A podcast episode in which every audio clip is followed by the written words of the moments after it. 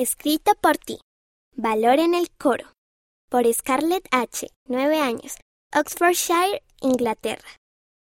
Cuando estaba en segundo grado, iba con mis amigos al coro los jueves, a la hora del almuerzo. Cantábamos canciones, actuábamos en reuniones y nos divertíamos mucho. Un día empezamos a aprender una canción nueva. Cuando la escuché, oí el nombre del Padre Celestial en vano. Me sentí triste. Después de la escuela se lo conté a mi mamá. Le dije que la canción decía el nombre del Padre Celestial en vano. Ella me dijo que podría preguntar a los profesores si yo podía decir algo diferente. Sabía que eso era lo que debía hacer, pero estaba muy nerviosa. Un jueves me decidí a intentarlo. Le dije a mi maestra cómo me sentía y lo especial que era el nombre de Dios para mí. Le pregunté si podía decir alguna otra cosa.